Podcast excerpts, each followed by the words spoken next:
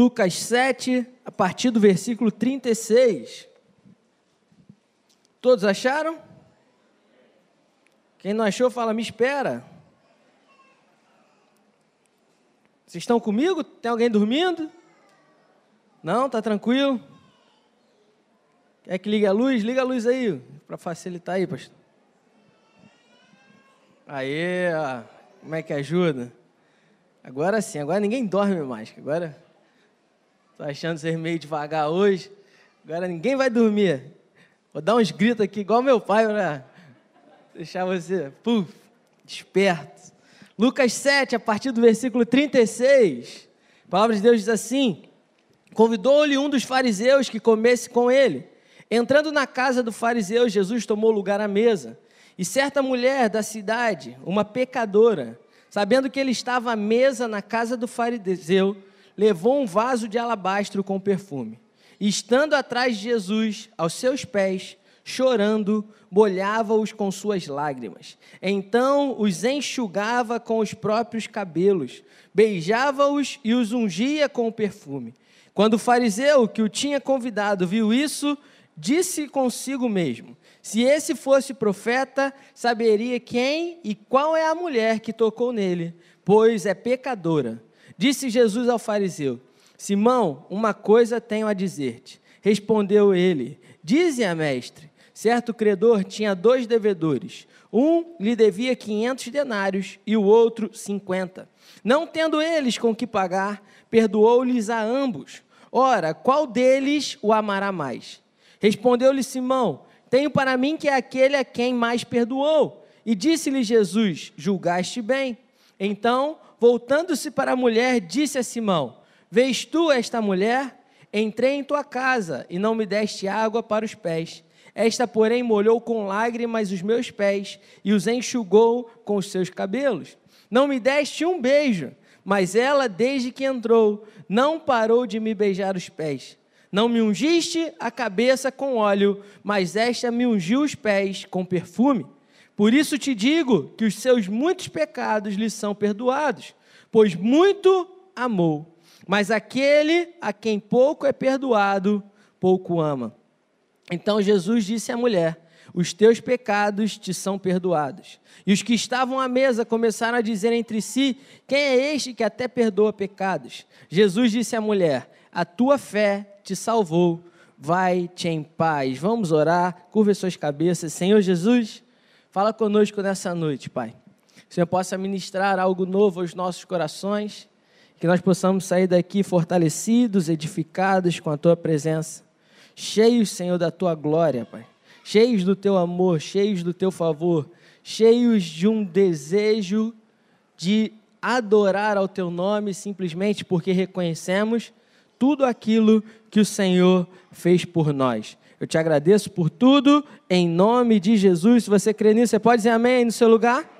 Amém. amém. Irmãos, eu dei o título dessa pregação de Louco Amor. Não é? Louco Amor. A gente vê nos filmes alguns artistas fazem loucuras de amor, e aí você vê no final do filme cara viaja o, o país inteiro para cantar uma canção para a mulher. No monte do filme, desses filmes, às vezes o cara fica, chega no aeroporto, a pessoa desce do avião, aquelas coisas que a gente vê de filme Hollywood, né, esses filmes românticos que as mulheres gostam de ver e a gente vê com elas.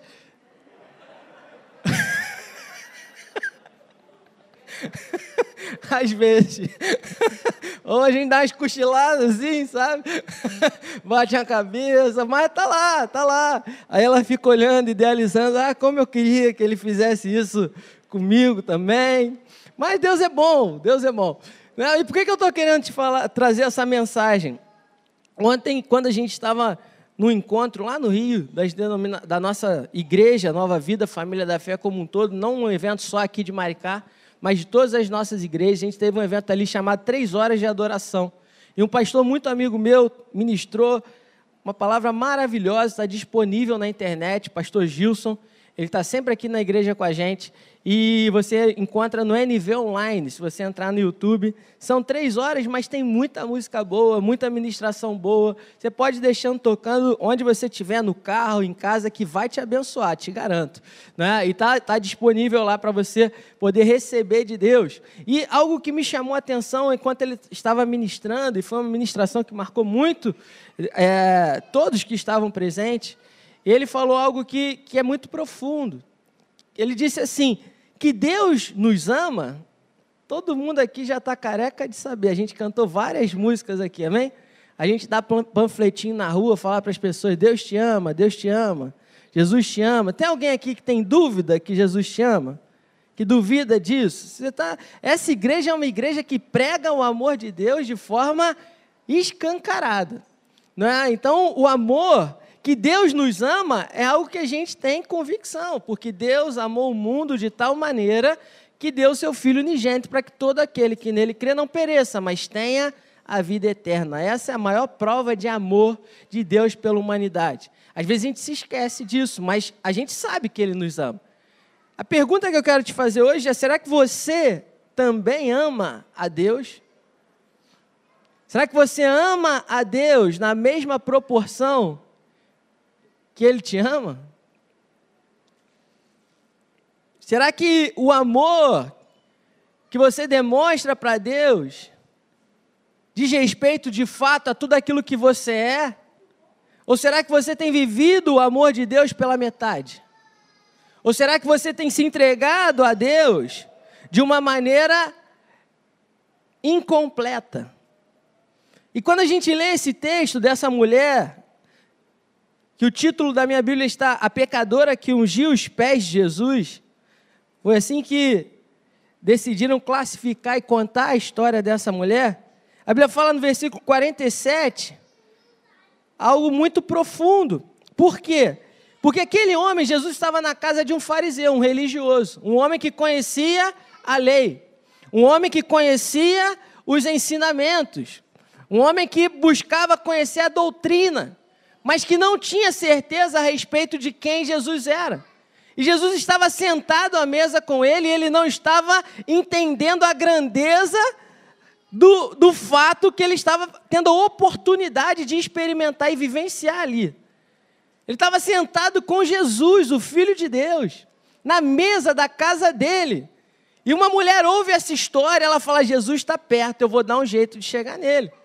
Ela não foi convidada, ela não não tinha um passe VIP, não tinha um lugar na mesa, não estava um lugar à mesa preparado para que ela se assentasse, para que ela se alimentasse, mas ela não quis saber do que as pessoas iam falar, do que as pessoas iam dizer, do que se iam, se iam tentar barrar ela na porta que aquela mulher fez foi o seguinte: ela entendia quem Jesus era, ela entendia que ele estava presente ali naquele lugar, e ela fez tudo o que ela podia para expressar o amor dela por Jesus.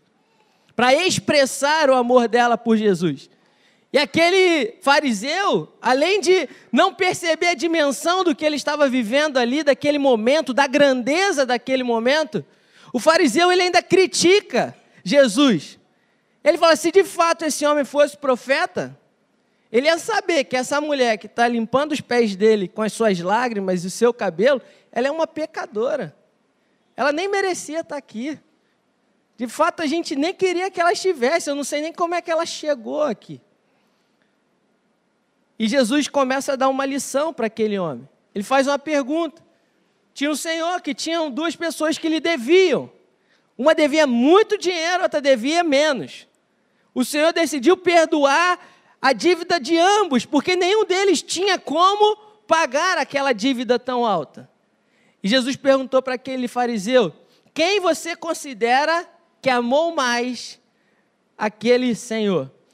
E aquele homem fala: Eu suponho que tenha sido a pessoa que foi mais perdoada.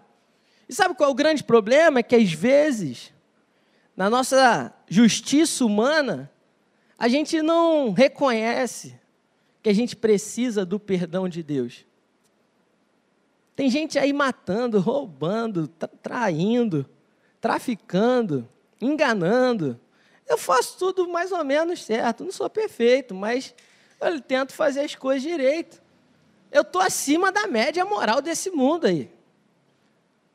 Eu estou acima. Eu cresci na igreja, nunca traí minha esposa, estou casado com ela já. Ai, que que, que eu fui falar isso? Desde 2013. É.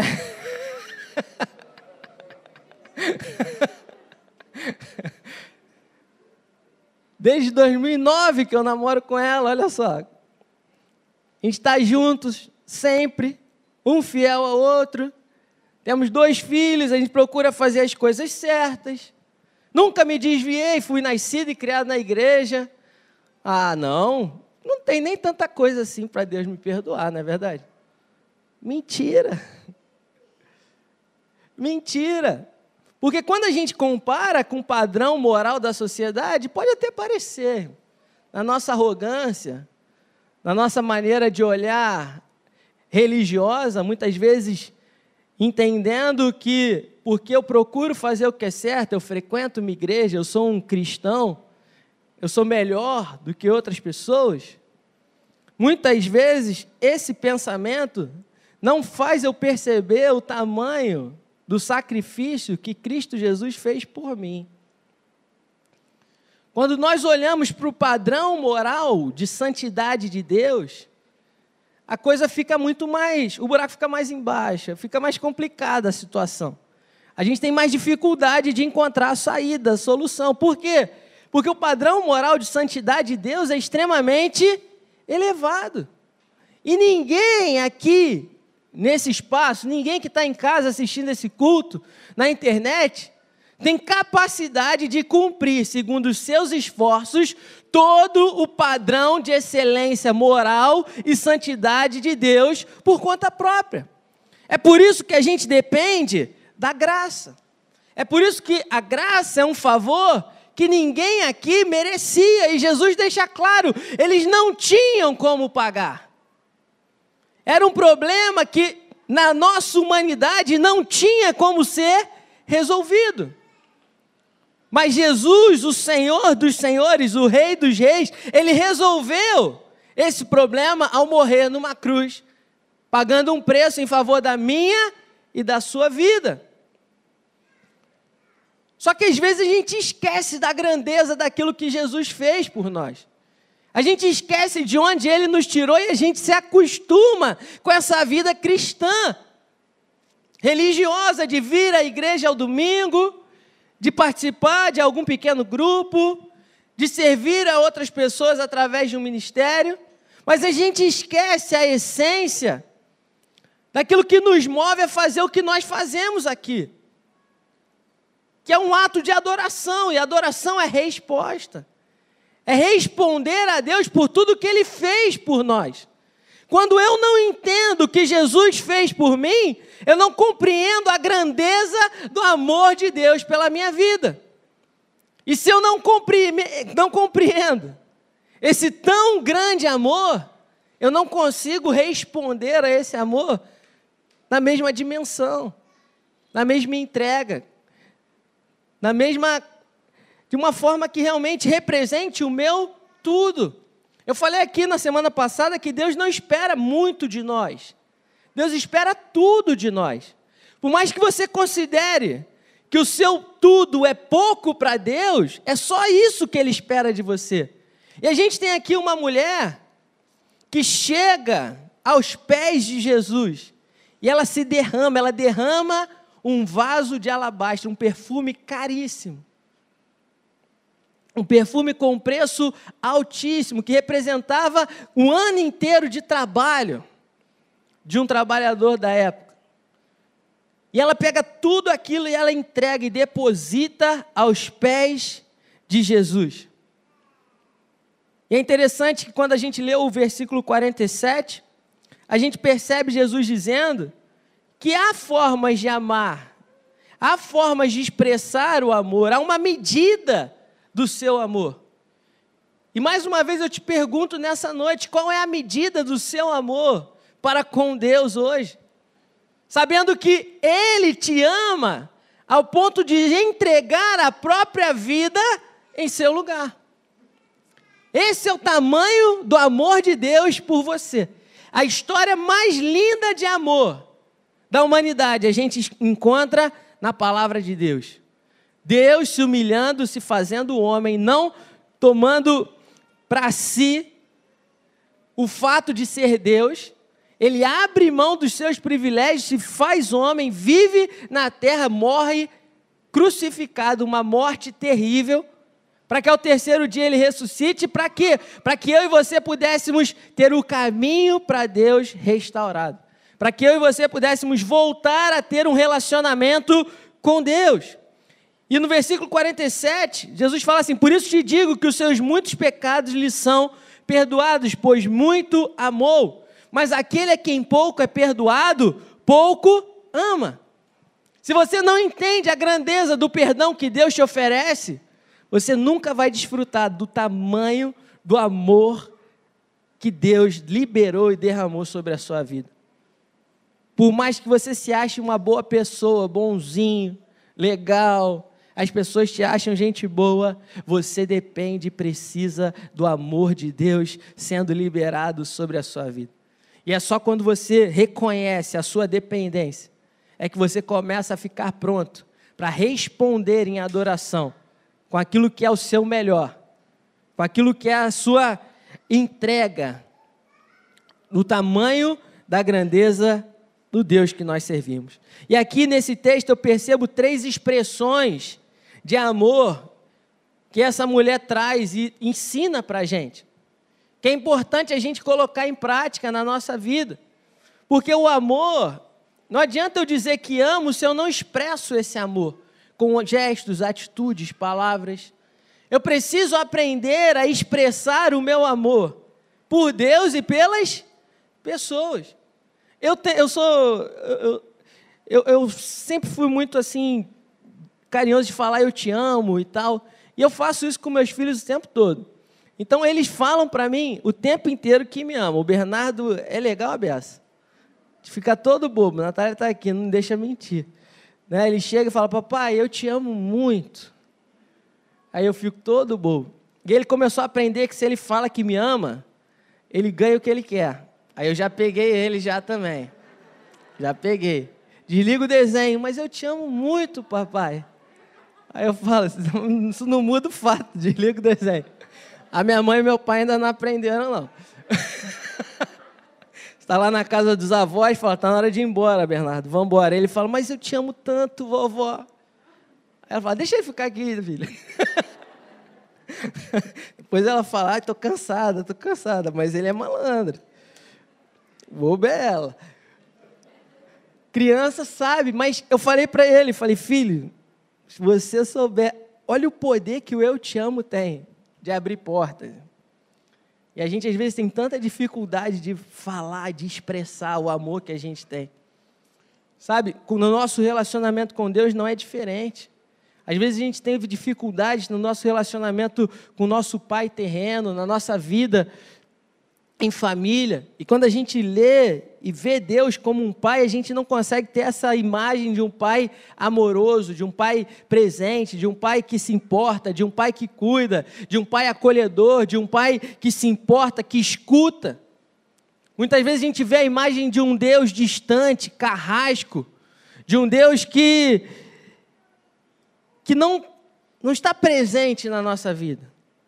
Ele é soberano, ele é poderoso, ele é criador dos céus e da terra, mas ele não se importa com pequenos detalhes da minha vida. Isso não é verdade.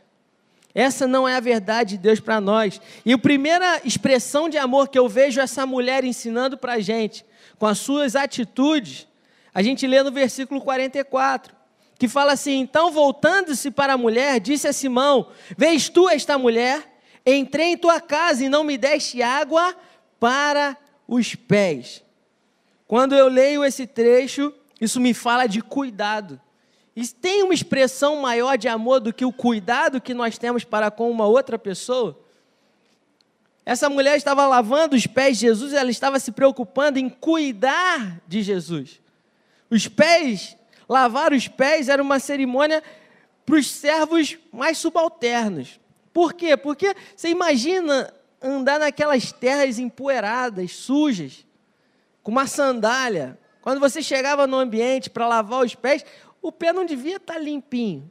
Eles andavam muito, gente. Não devia ser um pé bonitinho, cheirosinho, sabe? Aquele que massageado, lisinho. Não, era um pé cascudo. Não sei se era fedorento, a gente pode imaginar. Alguns deviam ser bastante até. Não sei qual era a frequência que esses caras tomavam banho. Mas essa mulher, ela não se preocupou com nada disso.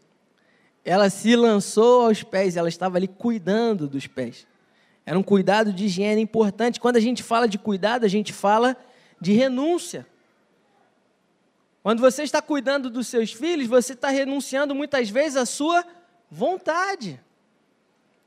Quantas e quantas vezes eu queria dormir de madrugada e os meus filhos acordavam? Eu lembro do Bernardo chorando e a Natália falando: hoje é a sua vez.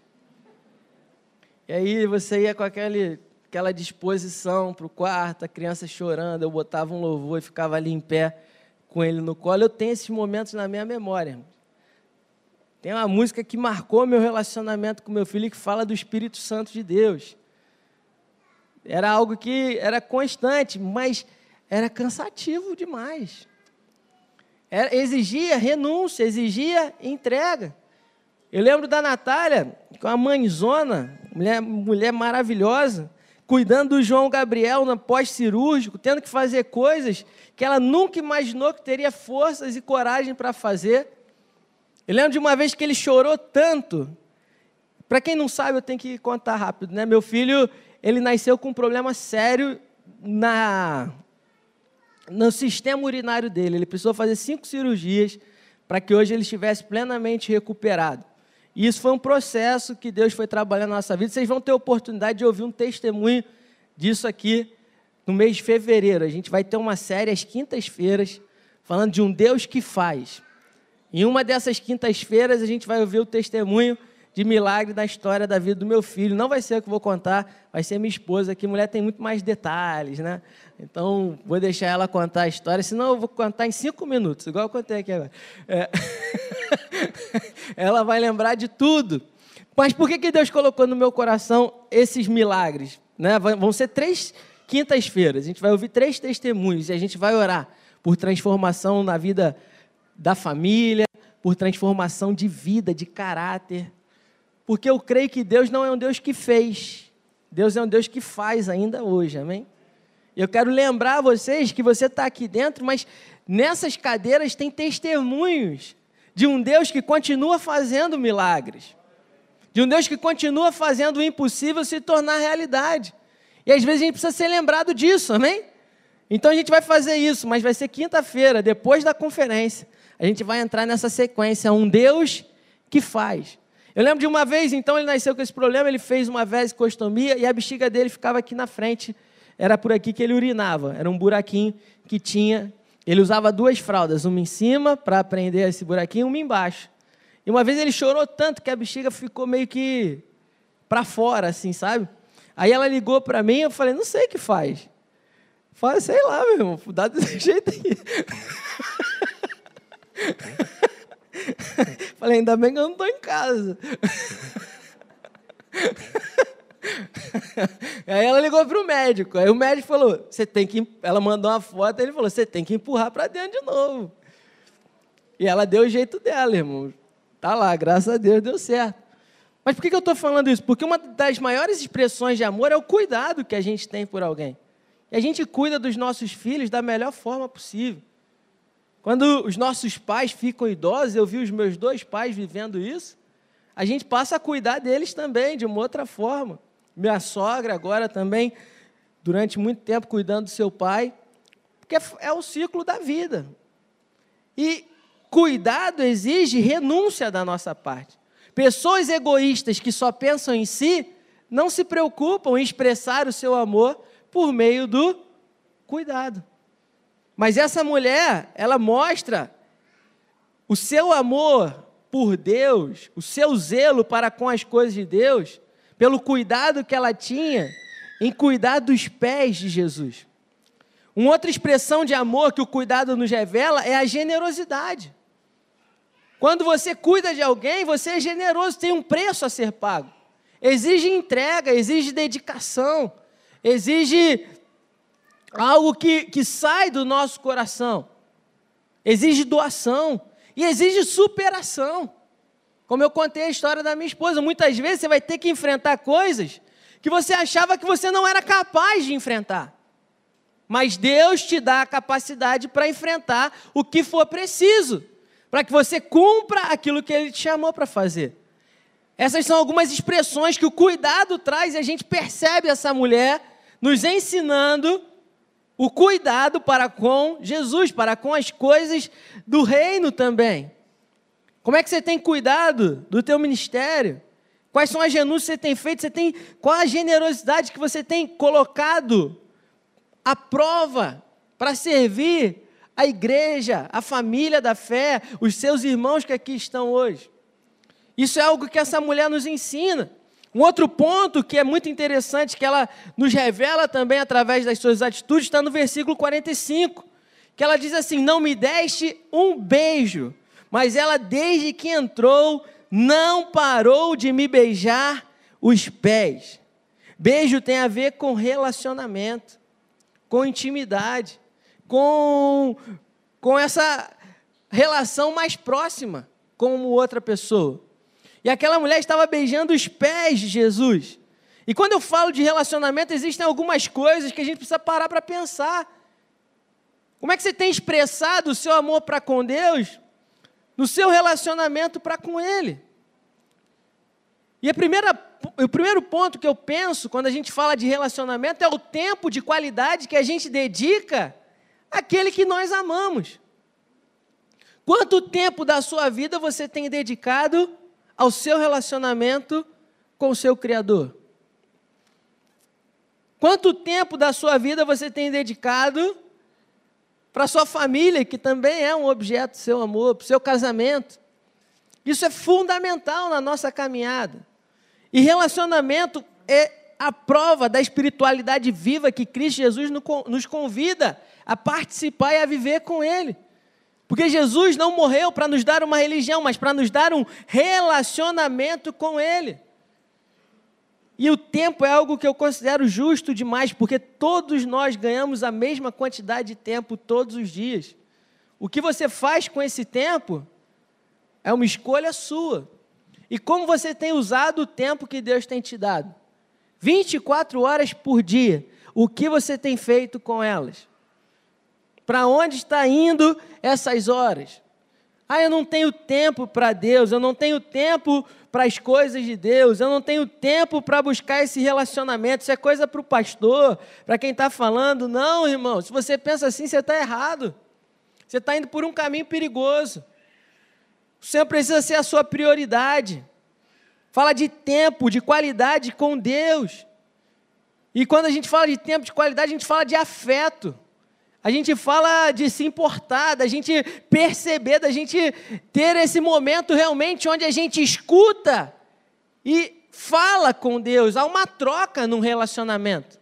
O relacionamento não é um lugar onde eu só fico pedindo, pedindo, pedindo as coisas a Deus. Relacionamento é um lugar onde eu falo aquilo que está me incomodando, aquilo que está queimando meu coração, os meus sonhos, as minhas ansiedades, os meus medos, e eu escuto Deus falando comigo me confortando, me corrigindo, me ensinando, me dizendo avança, para, faz, não faz. Isso está disponível para todo o povo de Deus. Já passou aquele tempo, irmãos. Na antiga aliança era o sacerdote, o sumo sacerdote, que tinha esse papel de ouvir a Deus e passar para o povo. Hoje Deus nos fez um reino de reis e sacerdotes. Sacerdote é aquele que conecta as pessoas a Deus, mas o seu papel principal é estar conectado a Ele.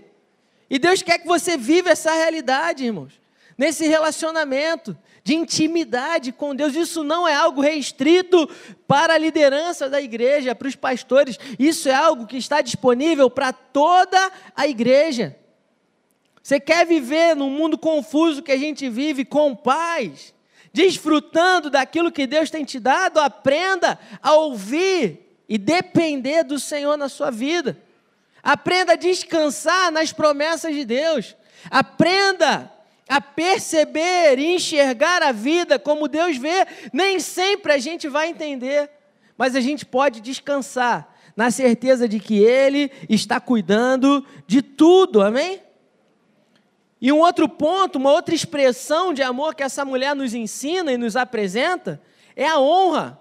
Essa mulher nos revela honra com as suas atitudes. A Bíblia fala que no versículo 46: Não me ungiste a cabeça com óleo, mas esta me ungiu os pés com perfume. Ungir a cabeça fala de uma posição de honra, de autoridade. E eu não honro as pessoas porque elas são boas ou perfeitas, mas eu honro as pessoas pela posição que elas ocupam. Por isso que Deus diz: honra teu pai e tua mãe, para que os teus dias nessa vida se prolonguem. E a Bíblia não condiciona o honrar pai e mãe ao fato dos seus pais terem sido bons pais, ao fato do seu pai ser um bom pai ou sua mãe ser uma boa mãe. Jesus simplesmente disse: honra, e há uma promessa.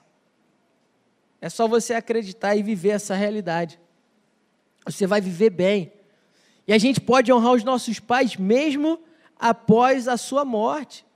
A gente honra a memória deles, a gente honra a história deles, a gente honra os ensinamentos deles. Honra é fundamental e a gente precisa aprender a honrar a Deus. Honrar a Deus em tudo aquilo que nós fazemos, nos nossos dízimos, nas nossas ofertas, é um princípio de honra, de reconhecimento. Não é porque a igreja precisa, porque o pastor pediu, porque a igreja está em obra, porque a gente está em expansão. É porque você reconhece que Deus é o Senhor da tua vida. E que tudo que você tem vem dele, é fé, irmãos.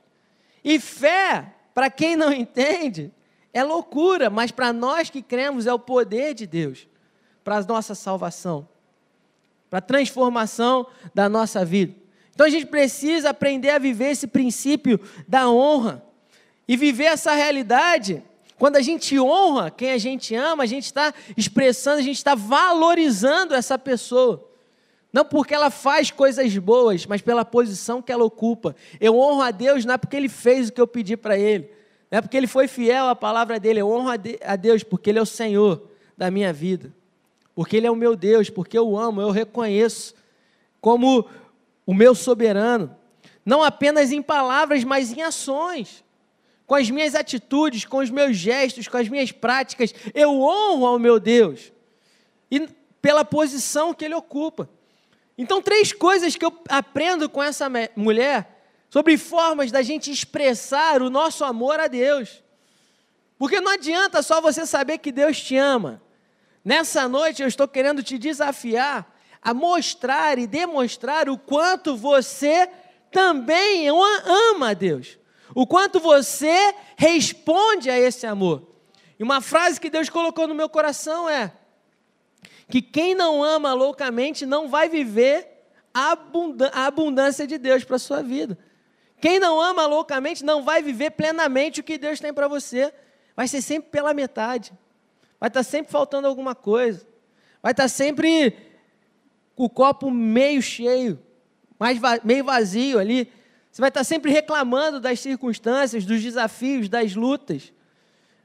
A gente precisa aprender a colocar em prática esse cuidado com as coisas de Deus, cuidado com as pessoas. Se tem algo que Deus ama, são pessoas. Quando você se coloca numa posição de amar, valorizar e servir pessoas, Deus está super feliz e contente, porque você entendeu o que Ele te chamou para fazer. É isso que é ser igreja.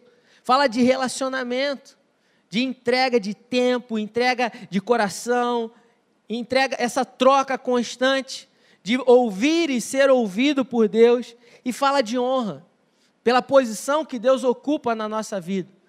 No versículo 38, a gente lê o seguinte: E estando atrás de Jesus aos seus pés, chorando, molhava-os com suas lágrimas então os enxugava com os próprios cabelos, beijava-os e os ungia com o perfume. Mais uma vez, Lucas deixa claro para a gente essas expressões do amor dessa mulher. Ela não estava numa posição de honra diante dos homens. Ela era vista como uma pecadora. Alguns achavam que ela não devia estar ali. O próprio dono da casa criticou Jesus por permitir que aquela mulher fizesse aquilo. Eu quero te encorajar, irmãos, a ser um adorador extravagante. Um adorador que entrega tudo aquilo que você tem nas mãos de Deus. Que você não vem para a igreja simplesmente para assistir um culto, mas para prestar um culto a Deus. E você tem liberdade, enquanto a palavra está sendo ministrada, de responder aquilo que Deus está dizendo. Dá um aleluia, dá um amém, dá um glória a Deus e falar assim: obrigado. Deus está se manifestando, Deus está ensinando, Deus está nos conduzindo a viver águas em águas mais profundas. Mas isso nos leva a um lugar de dependência, de lugar de renúncia, um lugar onde a opinião das pessoas não nos prende mais. Quantas vezes a gente deixa de fazer tantas coisas que Deus nos pede porque a gente está com vergonha? O que, que, as pessoas vão falar? O que, que, as pessoas vão dizer? Mas se eu levantar minhas mãos agora, o que, que vão achar? Será que eu vou atrapalhar? Será que não vão me julgar? Se eu der uns pulos aqui agora que eu estou com vontade de pular, será que as pessoas não vão ficar me achando estranho? Não vão ficar falando que eu sou doido, sei lá, que eu pirei? Não, irmãos, é expressão do seu amor. Davi foi criticado pela sua própria esposa, porque após uma vitória ele saiu dançando com roupas íntimas pela rua.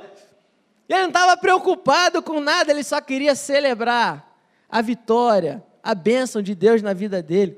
E quantos de nós não temos desfrutado daquilo que Deus tem nos dado?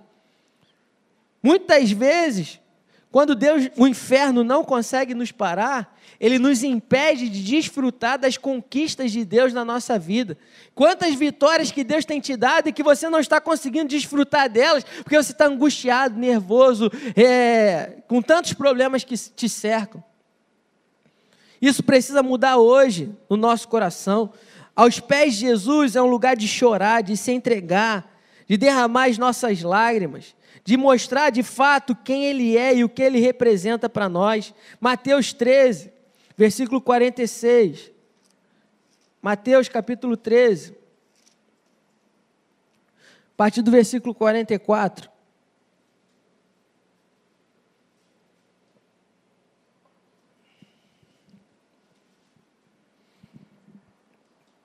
gente vai ler até o 47. A Bíblia fala assim: o reino dos céus é semelhante a um tesouro escondido num campo. Achando um homem, escondeu-o de novo. Então, em sua alegria, foi, vendeu tudo o que tinha e comprou aquele campo. Assim também, o reino dos céus é semelhante a um comerciante que procura boas pérolas. E tendo encontrado uma pérola de grande valor, foi vendeu tudo o que tinha e a comprou. Duas parábolas que Jesus revela a história de dois homens que, ao terem um encontro com o Espírito Santo de Deus, entenderam a dimensão do valor que aquilo representava. O primeiro fala de um homem que encontrou um campo e nesse campo tinha um tesouro escondido. Ele foi, vendeu tudo que ele tinha e com alegria comprou aquele campo. Essa alegria que precisa estar no nosso coração quando nós estamos amando e servindo a Deus. Só quem ama loucamente vive plenamente o que Deus tem para a sua vida.